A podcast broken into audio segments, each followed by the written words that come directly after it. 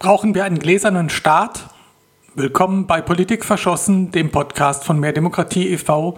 Zu Gast ist diesmal Marie Jönnemann. Am Mikrofon begrüßt sie Markus Meyer.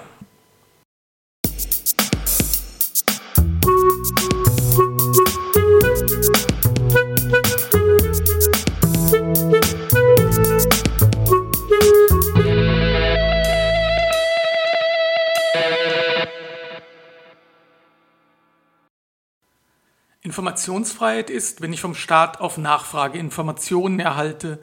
Transparenz bedeutet, dass der Staat die Informationen proaktiv veröffentlicht.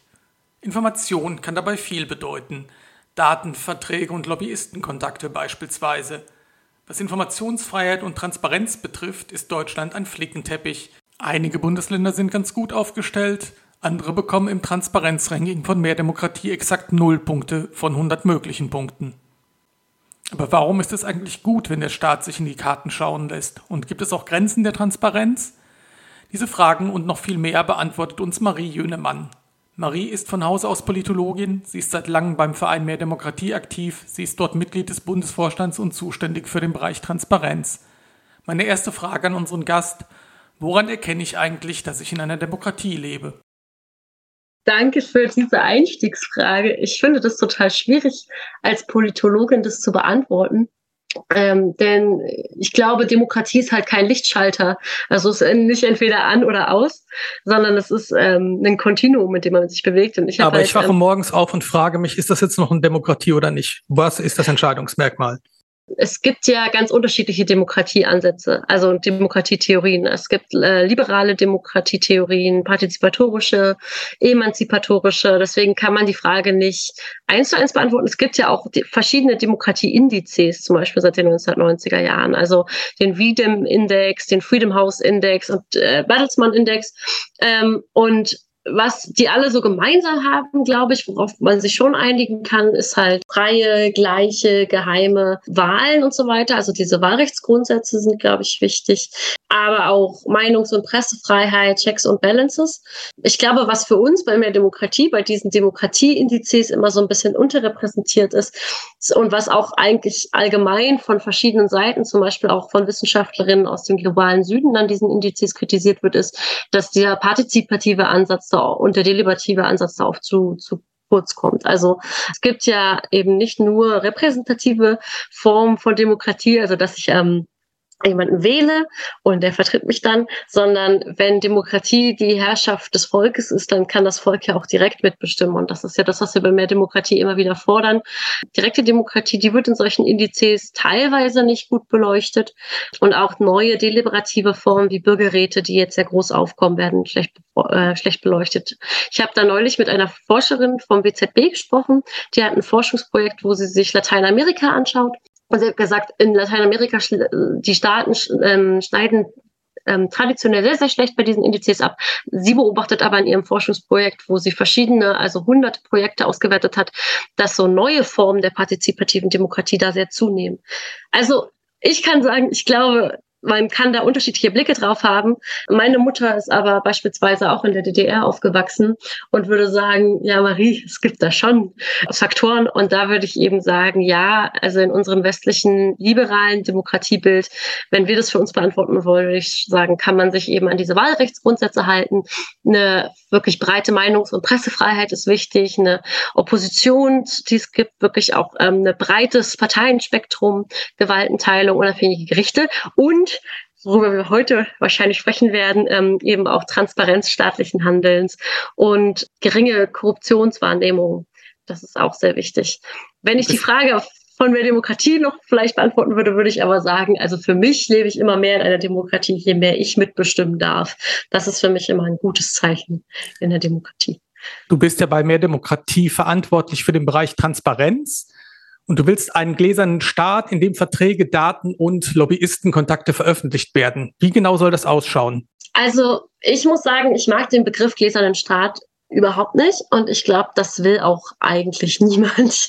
So wie, ich, wie man sagen kann, ähm, ob ein Staat eine Demokratie ist, ist ein Kontinuum und das, das ist nicht einfach an oder aus, sondern es gibt eben mehr Demokratie und weniger. Kann man auch sagen, Staaten sind mehr oder weniger transparent.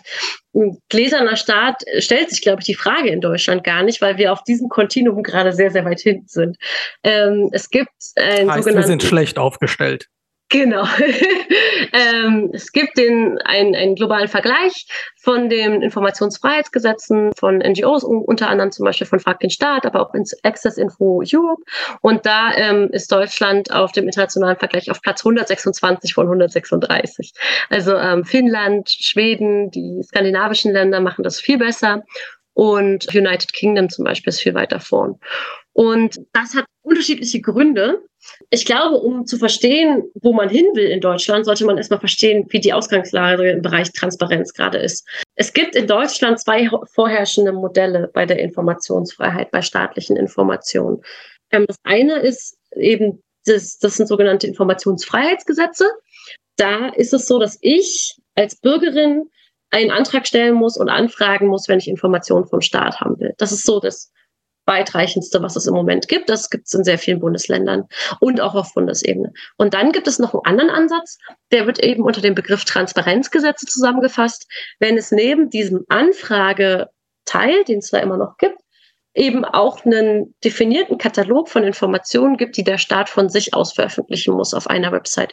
Ich als Bürgerin also nicht mehr hinterherlaufen muss und danach fragen muss, sondern der Staat von sich aus Informationen veröffentlicht. Und wenn wir sagen, wir wollen mehr Transparenz in Deutschland, ist es eigentlich genau dieser Standard, den wir haben wollen. Mehr Demokratie veröffentlicht ja ein Transparenzranking. Und da haben wir zum Beispiel auch ähm, das, Bundestransparenz äh, das Bundesinformationsfreiheitsgesetz eingeordnet und das erhält eben nur 40 von 100 Punkten. In der Schulnote wäre das eine 4 minus. Vor allem, weil es eben so gut wie gar keine Informationen gibt, die in Deutschland von sich aus veröffentlicht werden auf einer Plattform. Anders sieht es in den Bundesländern aus. Es gibt eben in Hamburg Bremen, Rheinland-Pfalz und Thüringen bereits so Transparenzgesetze.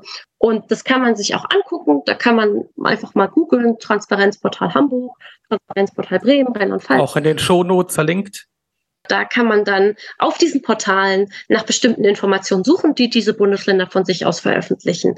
Und das sind zum Beispiel eben Verträge, die die Stadt Hamburg abschließt über einen bestimmten Schwellenwert beziehungsweise der Daseinsvorsorge, Gutachten, die die Stadt in Auftrag gibt, ähm, aber auch Zuwendungen und Sponsoring, die vergeben werden, Bauleitpläne, oder auch ähm, Vorblatt und Entscheidungssatz von der ähm, Regierung in Hamburg. Also es ist ja so, dass der, dass die Regierung in vielen Bundesländern, Landesregierung oder Senat meistens nicht öffentlich tagen. In Hamburg wird das Vorblatt und was entschieden wurde, auch bei nicht öffentlichen Sitzungen trotzdem veröffentlicht. Und das ist, passiert eben auf einem gut durchsuchbaren Portal. Und das ist so der Mindeststandard, den wir fordern für Deutschland. Einfach im Jahr 2022, dass ich nicht mehr für jede Information einen Antrag stellen muss, sondern dass es so ein Portal gibt. Und dann gibt es eben noch andere Stellschrauben, in die man an Deutschland eigentlich drehen muss. Also beispielsweise gibt es die sogenannte Flucht ins Privatrecht. Es gibt eben sehr viele staatliche Aufgaben, die an private Unternehmen in öffentlicher Hand übertragen werden. Da denken viele jetzt zum Beispiel in Tagen des 9-Euro-Tickets an die Bahn. Das ist zum Beispiel ein Unternehmen in öffentlicher Hand. Aber wenn wir zum Beispiel auf die Bundesländer gucken, ist es eben auch viel der, der, öffentliche Nahverkehr, Flughafengesellschaften, aber auch sowas wie Abwasserversorgung und so weiter. Und das sind halt Bereiche, die unser aller Leben betreffen, wo auch staatliche Gelder investiert werden und wo meistens die Unternehmen einfach aufgrund ihrer Rechtsform nicht auskunftspflichtig sind. Warum eigentlich Transparenz? Transparenz, also man sagt ja immer, Transparenz schafft Vertrauen. Und ich glaube, dieses Vertrauen, das funktioniert in beide Richtungen. Also einerseits ist es eben so, dass, dass wir ja gerade sehen, wir leben in Krisenzeiten und gerade in Krisenzeiten ist die Regierung auf das Vertrauen ihrer Bürgerinnen angewiesen. Und wir sehen eben, dass neueste Studien, wie beispielsweise das Allensbach-Institut von diesem Jahr, sagen, dass 31 Prozent der Bürgerinnen glauben, dass sie in einer Scheindemokratie leben. Letztes Jahr gab es eine Studie der Körperstiftung, wo Menschen gesagt haben, ja, die Medien und Politik sind sehr abgehoben von den Menschen, der, Aufge der Aussage haben ungefähr 60 Prozent zugestimmt. Und Transparenz schafft eben nicht nur Vertrauen, also schafft Vertrauen auf Seiten der Bürgerinnen, weil sie Politik besser nachvollziehen können und besser kontrollieren können. Gleichzeitig schafft sie aber auch Vertrauen in die andere Richtung, Nämlich, ich glaube, dadurch, dass man sich, dass sich Verwaltung und Politik trauen, ein Transparenzgesetz zu etablieren, wird eine ganz andere Politik auf Augenhöhe geschaffen. Auch da schafft es eben Vertrauen von den Abgeordneten und auch von der Regierung, dass die Bürgerinnen eben nicht nur Querulanten sind, sondern Politik wirklich nachvollziehen wollen und auch Interesse daran haben, gute Argumente nachzuvollziehen und das auch können. Und ich glaube, das ist ein ganz wichtiger Aspekt und da führt es einfach zu einem Kulturwandel. Und dann ist es eben so, was bringt Transparenz? Ich glaube, viele, viele ähm, Effekte kann man auch schwer messen. Die Vorwirkung von Transparenz ist wichtig. Ähm, Entscheidungen werden ganz anders gefällt, ganz anders erklärt. Korruption sinkt. Es gibt den sogenannten Korruptionswahrnehmungsindex von Transparency International. Korruption kann man ja schwer wirklich greifbar messen, sonst wäre es ja nicht Korruption. Diese Effekte, dass halt Steuermittel eingespart werden, dass Korruption weniger stattfindet, das ist was, was man halt wahrscheinlich hat durch ein Transparenzgesetz, was man aber schwer durch materielle Faktoren messen kann. Und am Ende, genau, zitiere ich einfach auch wirklich immer gerne diese Evaluation des Hamburger Transparenzgesetzes, das halt ganz klar sagt, ja, also nicht nur das Vertrauen in Politik wurde gesteigert, sondern auch die Mitbestimmung und die Partizipation der Bürgerinnen wurde angelegt, denn, angeregt. Denn nur, wenn ich weiß, was in, vor Ort passiert, bei mir in der Stadt, bei mir im Bundesland, aber auch auf Bundesebene, kann ich eben mitbestimmen und mir ein Bild. Transparenz schafft Vertrauen in beide Richtungen und ist eigentlich die Grundlage der Demokratie, eigentlich die Grundlage, um auch bestimmen zu können. Ähm, ein befreundeter Mensch aus äh, einer anderen Organisation sagt immer, die möglichst weitgehende Verwirklichung der Informationsfreiheit ist eigentlich Grundlage für die weitestgehende Verwirklichung der Meinungsfreiheit in der Demokratie. Nur wenn ich weiß, was passiert, kann ich mir auch eine Meinung bilden. Sag mal, welchen Vorteil hat es denn, wenn Verträge veröffentlicht werden? In Berlin zum Beispiel, da ist mir ein sehr, sehr, sehr guter Fall über den Weg gelaufen. Es gab eine Volksinitiative ähm, zur Rummelsburger Bucht. Die hieß Rummelsburger Bucht für alle. Und die haben eben gefordert, dass ähm, der Bebauungsplan von der Fläche am Ostkreuz geändert wird und ähm, ein großes Aquarium dort ähm, nicht gebaut wird. Und die damalige Stadtentwicklungssenatorin Katrin Lomscher von Linken hat eben gesagt, das können wir jetzt nicht mehr ändern, weil Berlin ist zu sehr, sehr großen Entschädigungszahlungen verpflichtet, wenn sie aus dem Vertrag halt aussteigen würden. Das Problem ist, dass es bis heute halt nicht nachvollziehbar, ob diese Argumente gegen diese Volksinitiative wirklich gestimmt haben, ob Berlin wirklich zu so hohen Entschädigungszahlungen verpflichtet ist, weil die Verträge bis heute nur einzelnen Journalistinnen und der Öffentlichkeit eigentlich gar nicht vorliegen. Ähm, genau, und da, das sind halt Momente, wo eigentlich die Bevölkerung dadurch, dass es auch um viele Steuergelder geht und um öffentliches Gut, ja, also an wen wird dieses Land gegeben in Berlin, das eigentlich mal nachvollziehen sollten, was damit passiert. Und in Hamburg ist es eben so, ähm, dass Verträge erst einen Monat veröffentlicht sein müssen, bevor sie in Kraft treten, sodass die Bevölkerung halt ein Vetorecht hat und sich eben ein Bild davon machen kann, wie dieser Vertrag ausgestaltet ist.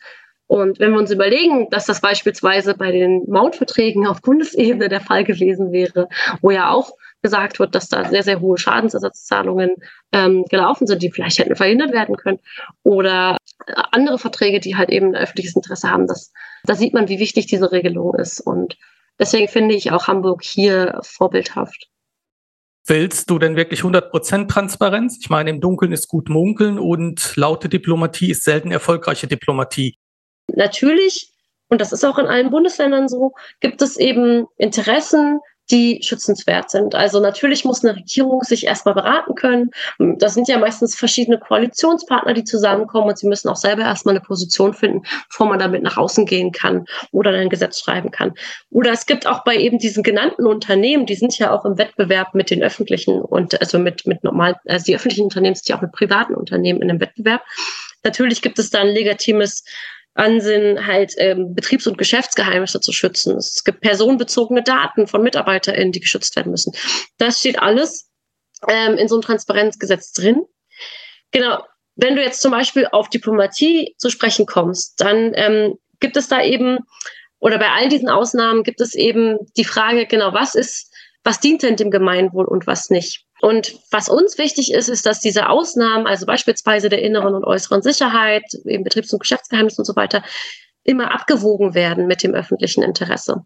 Also dass quasi geschaut wird, ähm, überwiegt gerade dieses legitime Geheimhaltungsinteresse wirklich dem öffentlichen Interesse an der Information. Das kann ja zum Beispiel sein, dass ein Betriebs- und Geschäftsgeheimnis total grundlegend ist, gerade für eine Verseuchung der Umwelt. Ja, es passiert irgendeine Katastrophe, keine Ahnung, die Umwelt wird angegriffen. Ähm, oder genau, nehmen wir zum Beispiel das Glyphosat-Gutachten, was 2019 Frag den Staat angefragt hat. Da ging es um das Krebsrisiko von Glyphosat. Das hat ähm, die Bundesbehörde für Risikoeinschätzung hat das äh, in Auftrag gegeben. Und ähm, 2017 wurde eben Glyphosat für fünf Jahre verlängert. Und Frankenstaat hat es dann veröffentlicht, das Gutachten. Und ähm, diese Bundesbehörde hat gesagt, nein, das dürft ihr nicht, wegen geistigem Eigentum. Also dieses Gutachten wurde ja von jemandem erstellt und das geistige Eigentum gehört ja jemandem. Und das wäre ja zum Beispiel mal eine Stelle, wo man sagt, Offensichtlich hat die Öffentlichkeit ein sehr, sehr großes Interesse daran herauszufinden, wie hoch das Krebs Krebsrisiko von Glyphosat ist. Es war eine riesige Debatte. Am Ende hat Frankenstadt das gewonnen und ähm, auch jetzt in zweiter Instanz und darf das Gutachten veröffentlichen. Aber das sind, glaube ich, gute gute Beispiele, wo man sieht, dass so eine Abwägung zwischen dem öffentlichen Interesse und dem Geheimhaltungsinteresse wichtig ist. Und natürlich, also ich glaube, jeder weiß und es gibt auch einen grundgesetzlich geschützten, es nennt sich Kernbereich der exekutiven Eigenverantwortung. Also es gibt auch Informationen, da kommt man gar nicht mit dem Informationsfreiheitsgesetz ran. Da gab es in den 80er Jahren eine Grundsatzentscheidung vom Bundesverfassungsgericht. Hier die Regierung muss halt arbeitsfähig sein und deswegen brauchen sie einen geschützten Raum, wo niemand reinschaut. Das ist vollkommen legitim. Es wird, hört da auf, legitim zu sein, wo es eben ein sehr großes öffentliches Interesse an einer Information gibt. Und das öffentliche Interesse ist meistens sehr gut begründet. Und in der Regel haben Gerichte kein Problem damit, ähm, das abzuwägen und gut zu klären. Und das wäre zum Beispiel was, was man im Bundes-IFG als allererstes mal einführen müsste. Im Moment ist es nämlich so, dass nur bei personenbezogenen Daten so eine Abwägung stattfindet. Und das könnte eigentlich auch bei allen anderen Ausnahmegründen der Fall sein. Dürfen wir denn bei solchen Veröffentlichungen echte Sensationen erwarten? ist es bisher laut Bundes-IFG so, dass sehr, sehr, sehr wenig Informationen von sich aus veröffentlicht werden müssen. Das sind Aktenverzeichnisse und Organigramme vor allem. Und der Rest wird auf Anfrage veröffentlicht und dann gibt es manchmal eben auch Probleme, wenn mir das auf, An auf Anfrage rausgegeben wird, dass ich das dann eben für alle veröffentliche. Also so ein Antrag wird ja immer erstmal nur für eine Person beschieden. Ne? Und dann gibt es eben auch nochmal so manchmal Probleme mit dem geistigen Eigentum, was davor geschoben wird oder so. Also nur weil ich das bekomme, heißt es nicht, dass alle es bekommen. Es gibt das Umweltinformationsgesetz auf EU-Ebene. Ähm, und danach wird halt schon relativ viel in Deutschland was Umweltinformationen angeht, veröffentlicht. Also das kann man sehr, sehr gut auf der Seite des Umweltbundesamts mal nachschauen. Da gibt es wirklich sehr viele Daten, die da gut sind. Ansonsten müssen eben die Informationen, die da angef also die, die jetzt bis von, von Journalistinnen zum Beispiel veröffentlicht werden, also beispielsweise, dass Gerhard Schröder sein Bundestagsbüro für Lobbygespräche für Versicherungsmakler benutzt hat. Das muss halt angefragt werden, aufwendig. Und viele Journalistinnen benutzen halt eben für investigative Recherchen diese Anfragenmethoden, auch wenn es um die Klima- und Umweltstiftung in Mecklenburg-Vorpommern geht und so weiter. Also, dass das von sich aus rausgegeben wird, das stimmt in der Regel nicht. Und genau, was da vielleicht auch wichtig ist, ist, dass es geht ja auch nicht immer nur um Sensationen. Also ist Transparenz langweilig? Das ist eine, also ist eine Definitionsfrage. Ich würde nicht sagen auf jeden Fall, dass es ein Nerd-Thema ist. Wie erwähnt, in Hamburg gibt es eben schon dieses Transparenzgesetz seit 2012. Und da sehen wir eben jetzt seit November 2020, dass es jeden Monat über eine Million Seitenzugriffe auf dieses Transparenzportal gibt. Und das zeigt, es gibt schon eine sehr, sehr hohe Nutzung davon. Und die häufigsten Suchbegriffe sind da eben irgendwie jetzt nicht gerade was ein Skandal oder keine Ahnung, Gerhard Schröder oder Ukraine, sondern die häufigsten Suchbegriffe in den letzten zwölf Monaten waren Veloroute, Radverkehr und Fahrradstraße. Und da sieht man nämlich auch einen wichtigen Aspekt von dem Transparenzgesetz. Es geht, natürlich geht es um staatliche Kontrolle, aber es geht nicht nur um staatliche Kontrolle. Es geht auch darum, dass die BürgerInnen ganz einfach an politische Informationen kommen. Und es geht darum, dass Politik nachvollziehbar wird. Einfach nachzuvollziehen, warum wurde jetzt diese Entscheidung getroffen? Wo wurde diese Entscheidung getroffen? Und so weiter. Und da ist ein Transparenzportal ein ganz wichtiges Element, um die Politik näher an die Bürgerinnen heranzubringen. Hat die Politik denn daran nicht ein Interesse, besser verstanden zu werden? Das möchte man meinen. ähm, äh, es ist aber schwierig. Also ähm, es gibt ja in einigen Bundesländern eben diese Transparenzgesetze und in anderen nicht. Und das, was wir beobachten in allen Bundesländern, ist, dass es sehr wenig Einigkeit auch innerhalb der gleichen Parteien zum Transparenzthema gibt. Und die Linien verlaufen hier weniger zwischen den Parteien als innerhalb der Parteien, wenn, ob sie in einem Bundesland in der Regierung sind oder in der Opposition.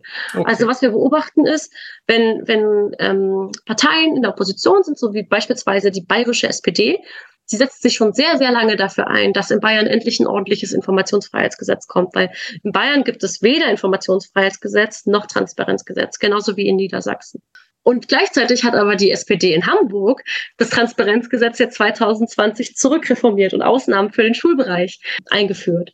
Und äh, das Gleiche gilt für die Grünen. In Baden-Württemberg und Hessen waren die Grünen bei einem der schlechtesten Informationsfreiheitsgesetze in Deutschland beteiligt. Und in Sachsen haben sie sich jetzt gerade für ein gutes Transparenzgesetz eingesetzt. Und das sieht man, dass es eigentlich, ähm, also auch innerhalb von Parteien Clinch gibt meistens und wir beobachten, dass die Linien da eher zwischen Regierung und Opposition verlaufen. Auf Bundesebene kann man da eben jetzt gerade sehen, dass die Ampel sich ein Transparenzgesetz in den Koalitionsvertrag geschrieben hat und ich glaube schon, dass dann nicht zu vernachlässigen ist, dass Grüne und FDP jetzt gerade eine lange Oppositionserfahrung hatten und selber auch nicht an, an Dokumente und Informationen gekommen sind. Und eine Sache, die da auch wichtig ist, ist eben, warum es in Hamburg zu einem Transparenzgesetz gekommen ist, war eben die Möglichkeit, eine Volksinitiative dazu zu machen. Weil wenn die Parteien da eben festgefahren sind und die Regierung sich ein Gesetz auf den Weg bringen muss im Gesetzgebungsverfahren, was sie selber kontrollieren soll, dann geht es schwer voran. Und da ein Instrument zu haben, wie man außerparlamentarisch diesen Prozess anstoßen kann, das ähm, ist auf jeden Fall total wichtig und es zeigt auch mal wieder, warum die direkte Demokratie als Ergänzung der repräsentativen Demokratie bei manchen Themen so sinnvoll ist. Was ist denn genau in Hamburg passiert? Genau, in Hamburg gab es 2011 eben eine direktdemokratische Initiative, um ein Transparenzgesetz einzuführen. Und also von war, Bürgerinnen und Bürgern. Genau, also äh, Hörerinnen unseres Podcasts und äh, Interessierte an mehr Demokratie wissen, dass wir eben ähm, der Fachverband für direkte Demokratie vor allem sind. Also wir setzen uns dafür ein, dass Bürgerinnen Abstimmungen, verbindliche Abstimmungen über ein Thema ähm, in den Bundesländern und auch auf Bundesebene anstoßen können. Und ähm, das passiert eben in den Bundesländern in der Regel so, man schreibt einen Gesetzentwurf und ähm, äh, möchte das halt, dass das halt verabschiedet wird, möchte, dass, möchte, dass darüber abgestimmt wird und äh, macht sich auf den Weg und muss Unterschriften sammeln und zwar in mehreren Stufen. Und zwar in zwei Stufen. Einmal weniger als so kleine Antragshürde und dann nochmal mehr für das eigentliche Volksbegehren. Wenn man das Volksbegehren geschafft hat, dann gibt es am Ende einen Volksentscheid. Und in Hamburg war das eben 2011 so, dass die sich auf den Weg gemacht haben, ähm, und die erste Unterschriftenhürde genommen haben. Also sie haben nicht viele Unterschriften, also ein paar Zehntausend höchstens gesammelt für den Gesetzentwurf. Und ähm, sie kamen eben zu einer guten Zeit, weil es gerade zu der Elbphilharmonie in Hamburg ziemlich viele Skandale gab. Also es war so ein bisschen der BER von Hamburg. ähm, und dann haben sich alle Fraktionen in der Bürgerschaft zusammengetan. Die AfD da, gab es da damals noch nicht in der Bürgerschaft und haben gemeinsam dieses Transparenzgesetz auf den Weg gebracht. Das ist auch was, was ähm, ich glaube ich recht einzigartig finde in Deutschland, dass das wirklich alle Fraktionen übergreifend von Regierung und Opposition ähm, damit beteiligt waren. Und ähm, genau, ich glaube, das lag damals aber auch daran, dass sie das so früh abgeräumt hat, dass Hamburg einige Volksentscheide damals schon ähm, davor verloren hatte. Es gab ein ein Volksentscheid zur Bildungsreform und so weiter. Und die wollten das eben, glaube ich, sehr früh integrieren, damit sie nicht noch einen Volksentscheid über ein Thema haben. Und das Elbphilharmonie-Thema ist da eben so hochgekocht und war ein gutes Sprungbrett eben für dieses Transparenzgesetz. Und dem Bund wird es jetzt ein Transparenzgesetz geben? Ist das deine Einschätzung? Also Genau, auf Bundesebene haben wir das jetzt eben im Koalitionsvertrag stehen. Da steht, ähm, die Informationsfreiheitsgesetze des Bundes sollen zu einem Transparenzgesetz weiterentwickelt werden. Dazu muss man eben wissen, dass es verschiedene Informationsfreiheitsgesetze gibt. Es gibt, wie gesagt, das IFG, was ich erwähnt habe, und das Umweltinformationsgesetz, was ich auch schon erwähnt habe. Und es gibt aber auch das Verbraucherinformationsgesetz zum Beispiel. Also das sind so die drei großen Informationsfreiheitsgesetze. Und die zu einem gemeinsamen Gesetz weiterzuentwickeln, ist erstmal gar keine schlechte Sache. Das Problem ist, dass wir den Gesetzgebungsprozess ja kennen. Und das ist das, was ich schon angesprochen habe. Ähm, in der Regel laufen Gesetze so ab, dass erstmal die Regierung und das äh, zuständige Ministerium einen Gesetzentwurf schreiben Und ähm, der geht dann durch die Beteiligung auch der anderen Verwaltungen. Und dann geht das erst ins Parlament und das Parlament kann das nochmal ändern und dann gibt es eine Entscheidung darüber. So jetzt mal grob den Gesetzgebungsprozess zusammengefasst. Auf Bundesebene gibt es ja noch Bundesrat und so weiter. Und was das Problem ist, was wir eben auch in Berlin beobachtet haben, ist, wenn die, die Verwaltung schreibt also einen ersten Gesetzentwurf für ein Transparenzgesetz, was sie selber kontrollieren soll. Und was in Berlin passiert ist, das konnte man im Gesetzentwurf sehr, sehr gut sehen. Es entsteht so eine Art Flickenteppich, weil jede Verwaltung, die eben ähm, beteiligt wird, sich ihre Ausnahmen, ihre Spezialausnahmen, die sie irgendwie wichtig finden, reinschreiben. Also in Berlin hatten wir einen Gesetzentwurf mit sehr weitreichenden Schulausnahmen, Denkmalschutz, Frauenhäuser, also wirklich alles, was man sich so denken kann. Und eigentlich braucht es diese sehr umfangreichen Ausnahmebereiche unserer Meinung nach nicht, weil durch diese Ausnahmetatbestände, die man definiert, sowas wie eben innere Sicherheit, öffentliche Sicherheit, ähm, Betriebs- und Geschäftsgeheimnisse und so weiter, was man ausnehmen kann, das schon abgedeckt ist. Und also ein Transparenzgesetz vor allem dann gut also von der Verwaltung gut arbeitsfähig genutzt werden kann, wenn es recht schlank ist und wenig Hin- und Her-Abwägungen hat und wenig Sonderausnahmen und so weiter. Ja, jedenfalls genau das befürchten wir halt auf Bundesebene auch, dass jetzt das Ministerium sich eben Gesetz schreibt und dann es auch nochmal die, die Beteiligung anderer Ministerien gibt, wo dann viele, viele Ausnahmen drin landen, weil sie einfach befangen sind, weil es einfach ein Gesetz ist, was sie selber betreffen wird. Und unser Traum wäre eigentlich, dass es einen Gesetzentwurf aus der Mitte des Parlaments gäbe. Das ist aber eigentlich nicht oft der Fall, dass der Bundestag das macht. Und gerade weil die Verwaltung befangen ist, glaube ich auch nicht, dass sich, wahrscheinlich wird das Innenministerium zuständig sein, sich das nehmen wird. Ähm, deswegen haben wir uns auf den Weg gemacht und jetzt als Initiative wie von mehr Demokratie in einer Initiative mit anderen Organisationen, mit den größten Transparenzorganisationen in Deutschland, also Transparency International ist dabei, Frag ist dabei, Netzwerkrecherche, Wikimedia, Lobby Control, Abgeordnetenwatch. Wir haben uns auf den Weg gemacht und haben mit richtig guten Juristen und mit der Beteiligung von Bürgerinnen das finden wir beste Transparenzgesetz Deutschlands geschrieben, weil wir genau da entgegenwirken wollen, dass wir halt außerparlamentarisch einen Gesetzentwurf schreiben, der dann hoffentlich auch Berücksichtigung findet und ähm, als gute Vorlage dienen kann für einen Entwurf der Bürgerinnen und eben nicht der Verwaltung für ein Transparenz. Wie, wie habt ihr die Bürgerinnen denn beteiligt? Ja, das war jetzt ähm, im Juni ähm, im Juli, Juli diesen Jahres ähm, haben wir den Gesetzentwurf auf eine Beteiligungsplattform gestellt, Konsul. Und da konnten eben jetzt einen Monat lang alle möglichen interessierten Menschen das kommentieren. Wir haben es aber auch explizit nicht nur über unsere Newsletter und Netzwerke gestreut, sondern auch explizit Fachverbände angeschrieben, dass sie das bitte kommentieren sollen. Also beispielsweise Journalistinnen, ähm, die Gesellschaft für Freiheitsrechte, aber auch den, zum Beispiel den Verein Sozialhelden oder auch Migrantinnenorganisationen, einfach weil ein Transparenzgesetz eben ein wirklich Metagesetz. Es ist einfach ein Querschnittsgesetz. Und es ist ein Gesetz für Journalistinnen, die damit eben, wie ich bereits erwähnt habe, investigative Recherche machen. Es ist aber auch ein Gesetz für die Zivilgesellschaft. Beispielsweise diese Schröder ähm, Lobbykontakte über das Bundestagsbüro, ähm, dass das darüber abgewickelt wurde. Das war eine Recherche von Abgeordnetenwatch, also auch eine Zivilgesellschaft. Deswegen haben wir alle möglichen Betroffenen gefragt, hey, wollt ihr das mal kommentieren? Aber auch eben einfach interessierte Bürgerinnen und so weiter. Und am Ende sind über 400 Kommentare zusammengekommen, was ich, also Menschen, die sich mit der Partizipationspraxis in Deutschland auskennen, eigentlich ziemlich viel finden. Denn ähm, es gibt eigentlich bei so partizipative Gesetzgebung nur ein Beispiel in Deutschland, zwei, eigentlich Thüringen und Baden-Württemberg, die das bisher machen. Und in Baden-Württemberg gab es in der letzten Legislatur nur eine Handvoll Gesetzentwürfe, die mehr als 200 Kommentare hatten. Also das haben wir, das waren wir ja schon ganz gut stolz auf uns, dass wir das geschafft haben. Und jetzt gerade arbeiten wir eben daran, diese Kommentare in den Gesetzentwurf einzupflegen.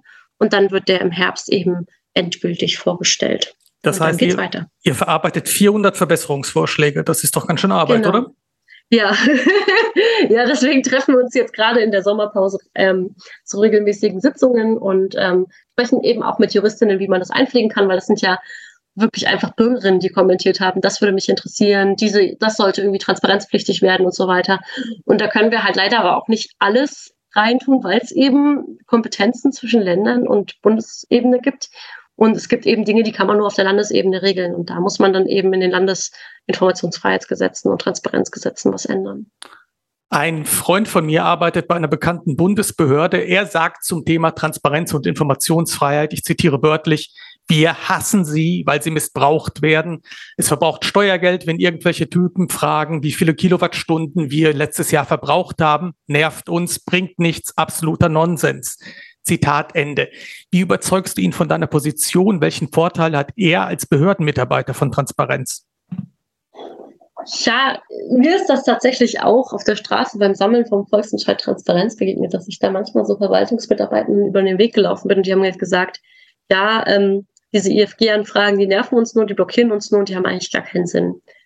Und ich glaube, dass da nochmal verstanden werden muss, was mit einem Transparenzgesetz eigentlich wirklich angestrebt wird.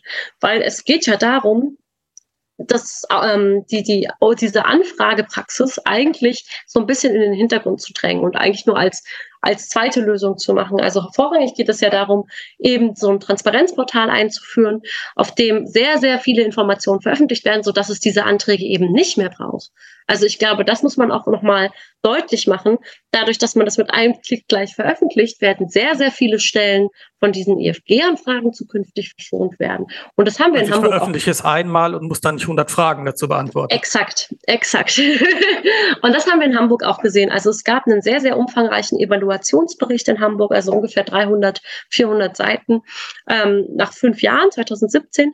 Und der hat auch gesagt, also diese Anfragepraxis und wer wirklich jetzt damit ähm, damit zu tun hat, also welche Stellen belastet sind durch diese EFG-Anfragen, hat sich durch das Hamburger Transparenzgesetz sehr verschoben. Es ist nicht komplett weg, es gibt immer noch EFG-Anfragen, aber es hat sich verschoben und einige Stellen wurden eben sehr entlastet.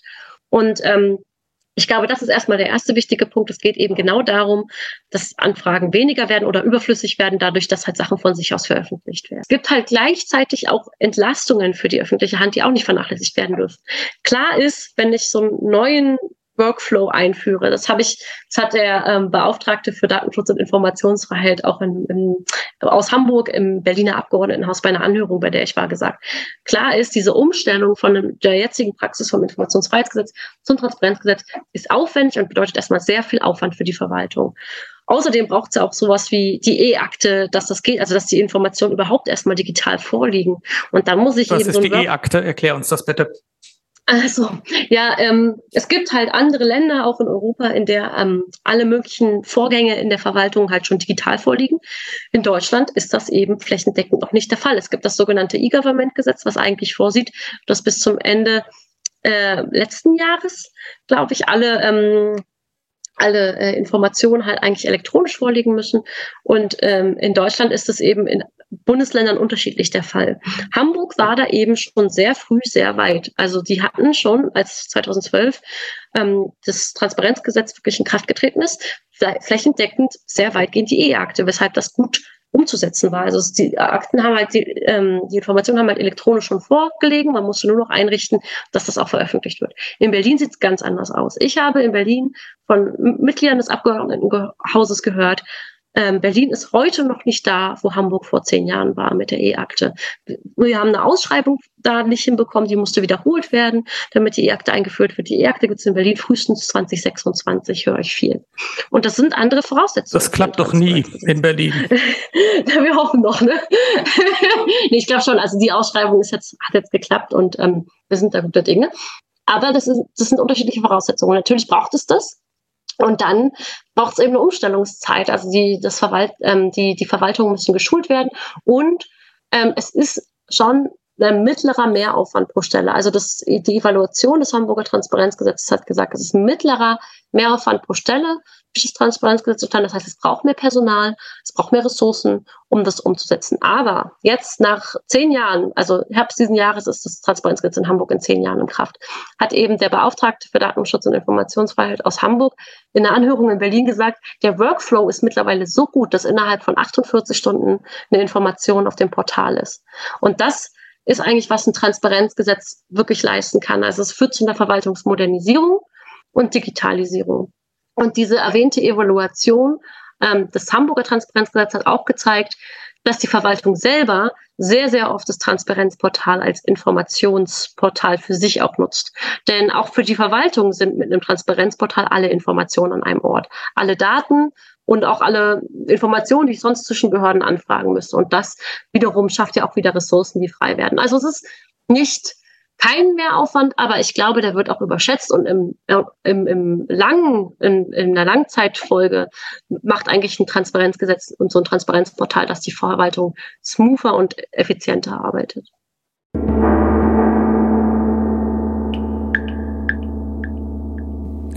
Das war mal wieder Politik verschossen, der Podcast von Mehr Demokratie e.V. Zu Gast war Marie Jünemann vom Bundesvorstand von Mehr Demokratie. Es verabschiedet sich Markus Meyer.